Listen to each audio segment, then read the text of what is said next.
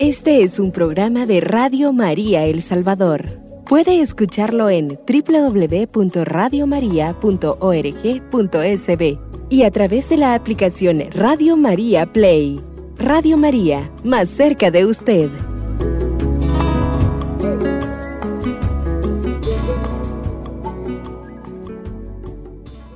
Mis amadísimos hermanos en el Señor, que nos estamos preparando para la venida mesiánica de Jesús, pero previo a eso, la liturgia, todo el acontecimiento eclesial nos habla de una venida escatológica, de una venida mesiánica. Y de eso vamos a hablar, como dijimos el programa anterior, que vamos a profundizar más y vamos a continuar con este tema del Adviento. Pero antes de todo vamos a hacer una oración. En el nombre del Padre, del Hijo y del Espíritu Santo. Amén. Amadísimo Señor, que tú permites que nuevamente estemos desde estas fuentes radiales anunciando tu palabra. Estamos, Señor, aquí dispuestos. Quiero decirte, Señor, que aquí están mis labios para poder predicar tus palabras, para poder anunciar, Señor bendito, tu evangelio. Aquí estamos, Señor, dispuestos. Soy imperfecto, Padre Santo, pero aquí estoy, Señor bendito, te quiero pedir por aquellos radioescuchas que están sufriendo su enfermedad, por aquellas madres, esposas o esposos que están sufriendo también, aquellas personas que están detenidas, de manera especial por aquellas que están pagando penas de delitos que no han cometido.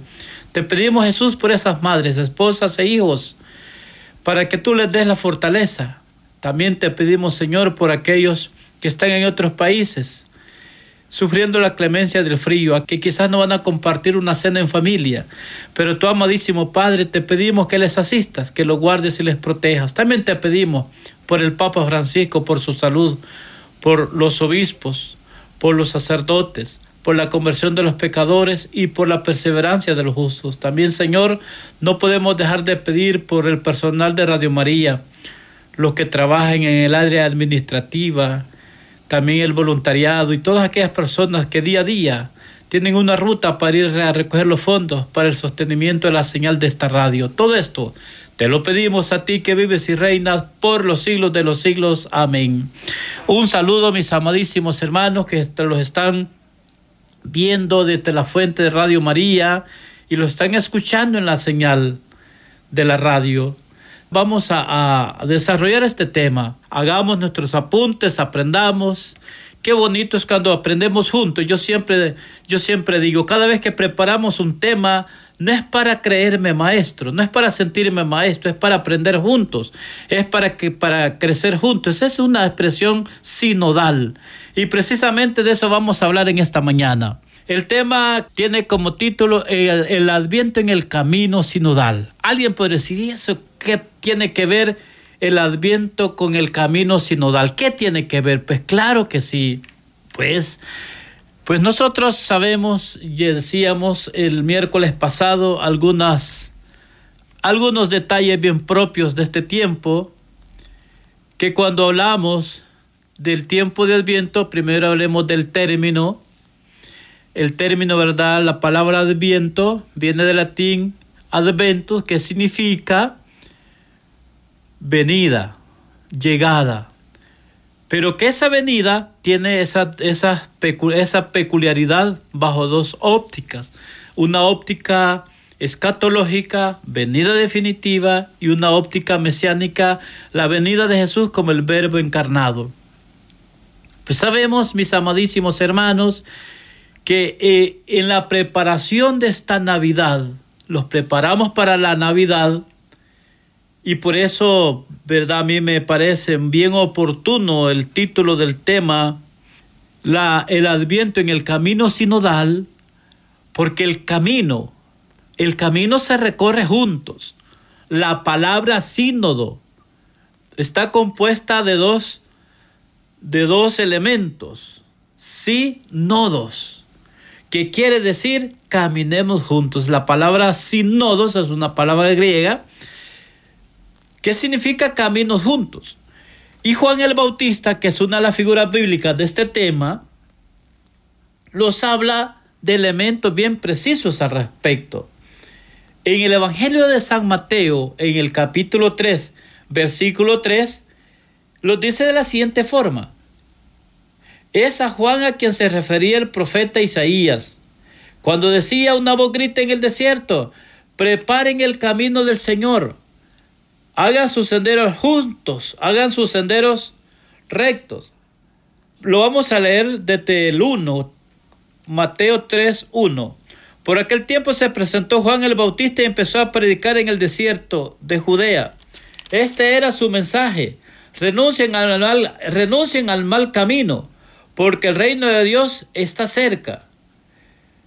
Juan es el que se destaca, mis amadísimos hermanos, a invitar a preparar el camino. Preparen el camino del Señor, allá en los senderos. Juan invita a la conversión. Juan invita a ponerlos en línea a ponerlos en camino, preparen el camino. Por eso es bien importante saber que en esta preparación a la Navidad, y no solamente busco explicarlo en cuanto a una mejor convivencia en la familia, está muy bien, pero si lo metemos al ambiente eclesial, entre, entre paréntesis, sinodal, vamos a hablar que como iglesia, grupos y pastorales dentro de la pastoral ordinaria, valga la redundancia, tenemos que hacer nuestras evaluaciones. ¿Cómo hemos caminado juntos? ¿Cómo los proyectamos a caminar juntos? Es bien importante que nosotros evaluemos nuestra vida pastoral, nuestro trabajo misionero, nuestro trabajo parroquial. A veces son cosas que no se hacen y a veces no se hacen porque se sabe que en las evaluaciones hay cosas que hay que mejorar, hay cosas que hay que superar, hay cosas que a lo mejor usted las hizo porque es la autoridad, porque es el que manda en la parroquia, en el grupo, en la pastoral. Hay cosas que hay que mejorar y eso es lo que busca el Papa en el camino sinodal. El Papa ha hablado mucho en cuanto ¿verdad?, a este lenguaje de la sinodalidad, en el sínodo de la sinodalidad. ¿Cómo hacer vida la sinodalidad? Una pregunta que medio mundo se hace. A mí en lo personal mucha gente me, ha preguntado de algunas parroquias, ¿y cómo aplicar la sinodalidad en la parroquia? El primero que tiene que comprender la sinodalidad en la parroquia es el párroco y el consejo de pastoral. Si el párroco y el consejo de pastoral comprende el camino sinodal, lo primero que vamos a comenzar a hacer para echarlo a andar es evaluar nuestro trabajo. ¿Cómo hemos trabajado en este 2023 que estamos por terminar? ¿Cuántos misioneros, con cuántos misioneros hemos terminado este año? ¿Cuántos misionados tenemos en este año? ¿Cuántas pequeñas comunidades tenemos este año? Hemos logrado, no sumando las que ya estaban, sino las que hemos logrado. ¿Cuántas personas, los que son de los movimientos, verdad? ¿Cuántas personas en grupo de crecimiento, creo que, creo que le llama la renovación? ¿Cuántas personas, cuántos niños se han sacramentalizado? Primero, la primera comunión, la confirmación. ¿Cuántos matrimonios han salido en su parroquia? Es bien importante darnos cuenta que hay cosas que hay que mejorar, que hay cosas que hay que superar. Hay cosas donde se necesita reunirse juntos en una mesa redonda. Esa es una forma figurativa de decir que hay que trabajar en conjunto, que hay que evaluar, que hay que trabajar, que hay que verlos a los rostros, como lo hizo el Papa Francisco en el sínodo de la sinodalidad. El Papa no estaba en una mesa distinta. El Papa no estaba en una mesa de caché. El Papa no estaba en un escritorio solo firmando y sellando o diciendo hagan o diciendo vayan o solamente dando el visto bueno, el firmar, sí, hagan, vayan. No, tenemos que hacerlo. Y Dios tenemos que hacerlo porque los laicos somos parte de ese compromiso. Los laicos somos parte de ese compromiso. No podemos decir, ¿y por qué digo los laicos? Porque muchas veces los laicos podemos caer en un clericalismo así activo. Podemos caer en eso. No podemos quedarlo solamente en ver, en ser expectantes. Tenemos que ir, tenemos que caminar, tenemos que salir. Salga del confesionario, salga de su rol, salga de su confort, salga de lo que ya está haciendo, haga lo mejor para la gloria de Dios. Usted que es religioso, usted que es religiosa, usted que es sacerdote, usted que es laico, usted que es predicador, usted que es catequizador, usted que es educador en la fe, usted que a lo mejor tiene muchas cualidades en el bien de la iglesia, para el bien de la iglesia, para la educación de la fe de la iglesia. A mí no me gusta, no me gusta dejar de mencionar lo que dice el Papa Juan Pablo II en el documento Redentoris Missio. El hombre moderno está cansado de los maestros, le hace más, o más bien cree más en los testigos que en los maestros. ¿Y por qué en este ambiente que estamos hablando del adviento hablo de una evaluación? Porque en el, en el adviento, el adviento en el camino sinodal, para esperar a Jesús, yo tengo que esperarlo, pero tengo que prepararme. En este sentido pastoral, el prepararme es verme a mí mismo. ¿Cómo he hecho mi trabajo pastoral? ¿Hago la función? O hago las cosas de corazón. Como pastor el que compete en, esta, en este oficio. O el laico de este oficio también. Es importante verme a mí mismo, ver mi compromiso. Una cosa es evaluar a una persona y otra cosa es que me evalúe a mí mismo, comenzar a evaluarme a mí mismo. Y aparte de eso, que las personas evalúen tu trabajo tu función, lo que tú has realizado en este año. Y como un gesto de humildad, pedirle perdón al Señor por aquello que no hicimos bien, por aquello que fue nuestro protagonismo, lo que yo puedo, lo que yo soy, yo soy la autoridad. Yo soy el coordinador, soy, el seminarista, soy la religiosa, es el sacerdote, es el predicador, es el cabeza de aquello, y por eso eh, la cosa salió bien. No caigamos en ese, en ese estilo. Nunca se los olvide que el Papa Juan Pablo II lo dijo en Redentoris Missio, que el protagonista de la misión es el Espíritu Santo. No es ni el Papa Francisco, no es ni el arzobispo, no es ni el párroco, no es la monjita, no es el laico, es el Espíritu Santo. Que el Espíritu Santo se vale del Papa Francisco, se vale del arzobispo, y ahora que mencionamos al arzobispo, nos dio una carta pastoral, por supuesto bien, no misionera, misionológica, con un, con un fin misionológico, con una investigación propia de misionología, el señor arzobispo. Por eso es, a mí me gusta, como un autor dice, que ah, sí es cierto que el Espíritu Santo es el protagonista, pero cuando usted y yo vivimos la vida cristiana, trabajamos en comunión en la vida de la iglesia, el Espíritu Santo, su protagonismo lo hace en ti. Mis amadísimos hermanos, vamos a hacer la primera pausa. En un momento regresamos.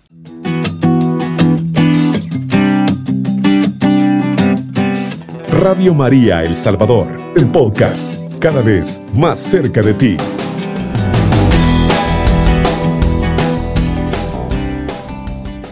Bien, mis amadísimos hermanos, un saludo de la paz del Señor a aquellos que van sintonizando la radio. Bienvenidos a este programa Misión Permanente. Estamos tocando el tema el Adviento en el camino sinodal. Bueno, decíamos en la el segmento anterior la parte evaluativa del trabajo pastoral de una parroquia. Tenemos que evaluar ese trabajo, ver si se cumplieron los objetivos propuestos en este año que va a terminar. Y decía, ¿verdad? También al finalizar el segmento que es un gesto de humildad pedirle a Dios perdón por aquello que no hicimos bien. Aquello que a lo mejor fui yo. Confié en lo que puedo, en lo que sé, en mi inteligencia. O muchas veces se usó una mala, se usó la autoridad de una forma inadecuada por la figura que soy en la parroquia. Ahora viene otro elemento importante. En nuestra parroquia lo estamos programando para el 2024. Por eso son buenas las evaluaciones. Porque lo que no se superó el año pasado, ver este año qué logramos mejorar, superar lo que en lo anterior no hicimos bien. En el programar recordemos que todo el tiempo un eje transversal es la evangelización. Y aquí va el por qué yo le titulé el Adviento en el Camino Sinodal. Recordemos que la iglesia no celebra fechas, la iglesia celebra acontecimiento. Y el acontecimiento más importante de esta época es la venida de Jesús en el portal de Belén. Ahora, en el sentido querigmático, siempre nosotros anunciamos la venida de Jesús, no una venida temerosa, no una venida como algunas iglesias, lo digo con mucho respeto y caridad cristiana, algunas iglesias no católicas andan hablando de una venida destructora, conviértase, donde eh, si el Señor viniera en este momento, ¿a dónde se iría? Yo digo que aquel que esté preparado, al que esté, aquel que esté en gracia, en comunión con Dios, la iglesia y los hermanos, esté jugando fútbol, esté en la cancha, esté trabajando, vaya en el carro, vaya manejando, el Señor ahí le va a llegar en, su venida definitiva. Lo que quiero venir decir de forma precisa es que en el querigma todo el tiempo anunciamos lo que Juan el Bautista dice, enderecen sus senderos, enderecen sus caminos.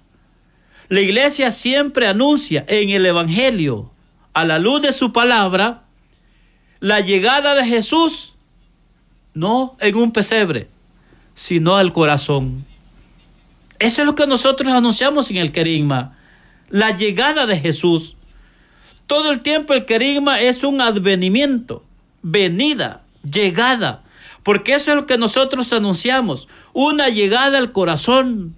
¿Qué dice la profecía de Ezequiel 36, 26? Quitaré de ustedes ese corazón de piedra y pondré en ustedes un corazón de carne. No hay nacimiento más grande, como decía el miércoles anterior, que la presencia de Jesús en el corazón, la presencia de Jesús en la familia. La iglesia siempre ha tenido y tendremos que tener como eje transversal la misión evangelizadora de nuestro Señor Jesucristo. En la misión evangelizadora tenemos como fundamento hacer presente, como dice el prefacio de la solemnidad de Cristo Rey, hacer presente un reino eterno y universal, un reino de la vida, un reino de la gracia, un reino de la paz, un reino del amor, un reino de la justicia. Eso es lo que nosotros hacemos presente cada vez que evangelizamos, cada vez que tocamos puertas de una forma figurativa. Lo que buscamos tocar y lo hace el Señor por la acción del Espíritu Santo es el corazón. Porque el corazón es lo que nosotros vamos a trabajar desde el querigma al corazón va a llegar el Evangelio. Porque cuando llega el Evangelio al corazón, hay una transformación de la humanidad. Y bien lo dice el Papa Pablo VI en el número 18 de Evangelio Nunciandi. Evangelizar es llevar el mensaje de Jesucristo a todos los ambientes de la humanidad y transformar desde dentro el corazón. Transformar desde dentro la forma de pensar, de sentir y de creer. Eso es lo que nosotros buscamos en la palabra, con el anuncio de la palabra. Buscar que las personas cambien de mente, cambien de actitud, cambien de la forma de, de vivir. Vivimos en un mundo increísta. Ya la gente ya no necesita de Dios. La gente tiene su trabajo, su salario, tiene su, su buen vivir. Y hay gente que determina, yo ya no necesito de Dios. Y cuando le dicen de Dios, ah, no, eso es para los viejitos. Eso es para las personas que no tienen que hacer. No, el cristiano, usted y yo tenemos que anunciar a Jesús. no cuando el tiempo lo permita, sino en todo tiempo y en todo momento. Hacer presente el amor de Dios, hacer presente a Jesús hoy en esta época, que no los consuma, valga la redundancia, el consumismo, que no los esclavice el consumismo. Como decía, si usted va a ponerse una ropa nueva, va a comer pavo, lo que sea, está muy bien. Recordemos lo que le decía, saber distinguir entre las cosas necesarias y las cosas esenciales. Necesario lo que es y le da vida a la convivencia, la fraternidad, el trabajo, cosas que son necesarias. Es necesario trabajar, es necesaria la convivencia, la fraternidad. Si usted hoy para los grupos pastorales están haciendo sus, sus, eh, sus convivios, sus paseos, sus cenas navideñas, es necesario, se lo merecen los grupos pastorales. Pero hay algo bien importante, que es lo esencial. Y lo esencial es Jesús de Nazaret, que tiene que llegar, tiene que estar en su corazón. Porque si Jesús no está en el corazón, si Jesús no es lo esencial de su vida, las cosas necesarias no se ordenarán según la voluntad de Dios. Y nosotros los que estamos en la pastoral ordinaria de la parroquia no estamos ajenos a eso. Por eso es que no hay frutos, por eso es que yo hablaba de una evangeliz de una evaluación.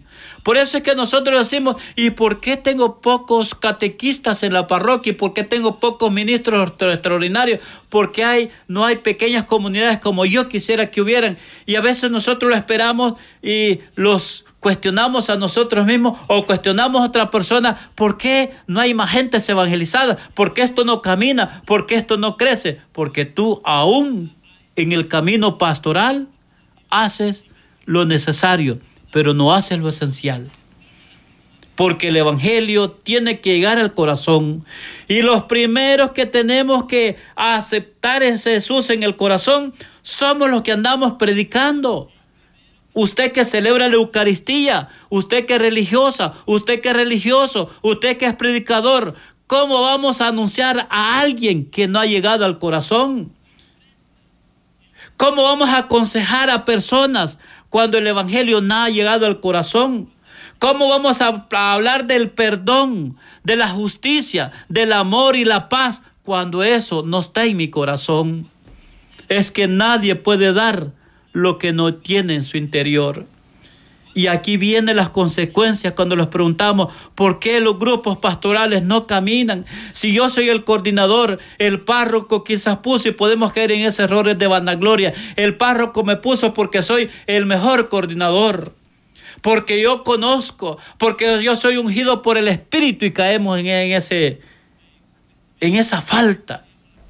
En decir, si yo soy ungido por el Espíritu, si yo tengo los siete mil crecimientos, si yo voy a Llano Verde, si yo tengo conocimiento, si yo tengo un montón de títulos, si yo sé, yo puedo. No es asunto de títulos ni de poder, es experiencia de Jesús para ser presente a Jesús. Es que tú no vas a convencer a nadie. Es el Espíritu Santo el que va a convencer a las personas. Solo que para que el Espíritu Santo, su protagonismo, y me gusta como lo dice el Padre Juan María Pío en su libro Parroquia, Utopía o Realidad, el protagonismo del Espíritu Santo se va a hacer vida cuando tú te pones en esa buena relación con Dios y la acción del Espíritu Santo. Y lo fundamenta con el texto de Romanos 8 del 1 al 9. Los que andan según la carne y los que andan según el Espíritu. Según la carne yo puedo, yo sé, yo conozco, tengo crecimiento, soy ungido. Ahí ese es un dilema con tener maestros que predican, que rezan, que enseñan, con tener teólogos. Lo digo con cierta, en un sentido de aquellos que los creemos, que conocemos, pero no ha llegado el Evangelio al corazón. El testigo es aquel que se ha encontrado con el Maestro. El testigo es aquel que comunica lo que ha llegado a su interior. Y aquí hay un detalle. Los fieles en la misa, en la asamblea, en la catequesis, en la predicación de aquella persona siente en su interior que aquello que se está comunicando le está llenando, le está sanando, le está liberando, le está formando desde la doctrina, le está formando desde las ciencias sagradas, pero a homilías donde no se prepara, catequesis donde no se preparan, ni en lo espiritual, ni bajo los documentos de la iglesia, bien se siente que aquella persona, ¿verdad?, está dando, pero no se ha preparado. Tenemos que prepararlos en lo espiritual y en la ortodoxia de la iglesia. Tenemos que prepararlos, porque la gente llega. Yo anoche estaba celebrando la palabra en una comunidad de nuestra parroquia. Habían unas 30, 35 personas quizás. Y cuando estaba leyendo las lecturas, yo cruzaba las manos y me ponía a pensar, entre toda esta gente hay gente que está enferma, que tiene problemas, que tiene tristezas, y que ha venido aquí con la esperanza de escuchar la palabra de Dios y con la esperanza de escuchar fortaleza, que lo que aquí se va a orar, que lo que aquí se va a explicar, que lo que aquí se va a transmitir, les llegue, les sane y les libere. Por eso es importante, mis amadísimos hermanos, prepararlos.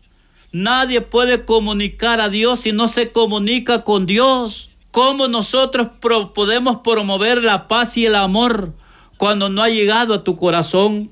¿Cómo vamos a vivir una Navidad feliz? Hay un canto que dice, solo Dios hace al hombre feliz. La vida es nada, todo se acaba. Solo Dios hace al hombre feliz. A mí me gusta lo que dice el catecismo de la iglesia. El deseo de Dios está escrito en el corazón del hombre, porque el hombre ha sido creado por Dios y para Dios. Y solo en Dios encontrará la felicidad, la dicha. Qué hermoso saber que el proyecto de Dios es llevarlos todos al cielo. Padre, te pido que todos sean uno. Como tú y yo somos uno. Padre, te pido que no, donde yo esté, estén también ellos. Ese es el propósito de Dios. Ese es el propósito de lo que dice el Evangelio de Juan 3:16. Y tanto amó Dios al mundo que envía a su Hijo único para que todo aquel que crea no se pierda, sino que tenga la vida eterna. Hacemos la segunda pausa, en un momento regresamos.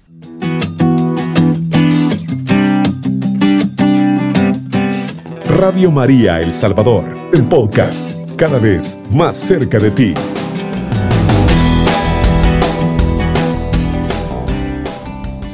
Mis amadísimos hermanos, aquellos que van encendiendo la radio, qué bueno que estamos en línea, ¿verdad? Estamos en Radio María, este, esta fuente que es para evangelizar. Yo, como digo en otras partes, muchas veces transmiten de las parroquias para que la gente sepa que se está transmitiendo. Pero no ese es el fin.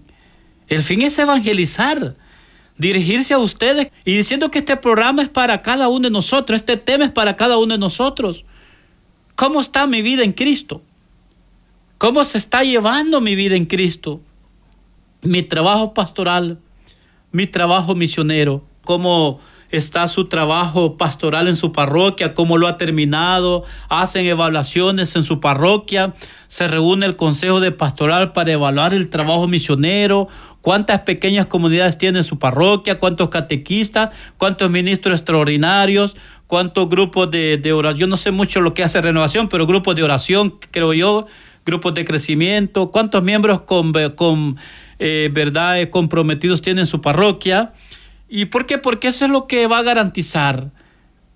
El Papa ha hablado y la, la quinta conferencia episcopal habla de la conversión pastoral la conversión pastoral que tiene que llevar esa transformación de las estructuras de la iglesia por una pastoral decididamente misionera, por una pastoral que camine con la gente, que camine con los misioneros, por, por una pastoral que, que, que evalúe.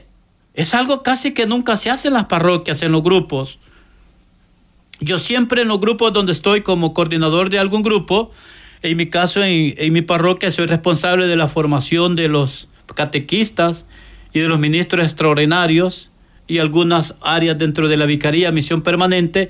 Y yo siempre motivo, hay que evaluar, hay que verme frente a la, a la comunidad y los que, los que predicamos, los que catequizamos, los que enseñamos, los que hagamos un acto de humildad, quedarme calladito y escuchar lo que me van a decir. Porque yo quiero hacer bien mi trabajo para la gloria de Dios. Quiero hacer bien mi trabajo. Este es el trabajo de Dios. No es tu trabajo. No es porque sos, uff, ¿verdad? Una persona allá a la altura. No. Recordemos que aquí el pastor, el maestro es el Señor Jesús. Que nosotros solamente somos medios. Dice el Evangelio, ustedes no, ustedes no me eligieron a mí, yo los elegí a ustedes, pero invitándoles en el nombre del Señor, hermanos, que vivamos este tiempo como si fuera, como decían, ¿verdad? Los santos, vivamos como que si fuera nuestro último día, sintámonos felices. La felicidad no la da el dinero, los bienes materiales, el consumismo, la felicidad la da Jesús. Pues yo les invito, hermanos, que perseveremos, que luchemos, que promovemos la perseverancia, promovamos la gracia del Señor en las personas, promovamos el bien y la caridad, promovamos, ¿verdad?, el anuncio del reino, de la justicia, de la vida y de la gracia y la santidad. Pues entonces, mis amadísimos hermanos, vamos a terminar esta, este programa con una oración pidiendo de forma bien particular Vamos a ir en el nombre del Padre, del Hijo y del Espíritu Santo. Amén. Señor Jesús, sabemos, Padre Santo, que no estás presente sacramentalmente. Aquí en Radio María estás, Jesús. No estoy en la capilla, estoy en esta cabina, en esta sala de programas. Aunque no estás en este, en este cuartito, pero estás aquí en las instalaciones de la radio.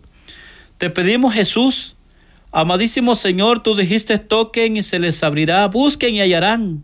Te pedimos, Señor, que quites esa enfermedad y ese dolor.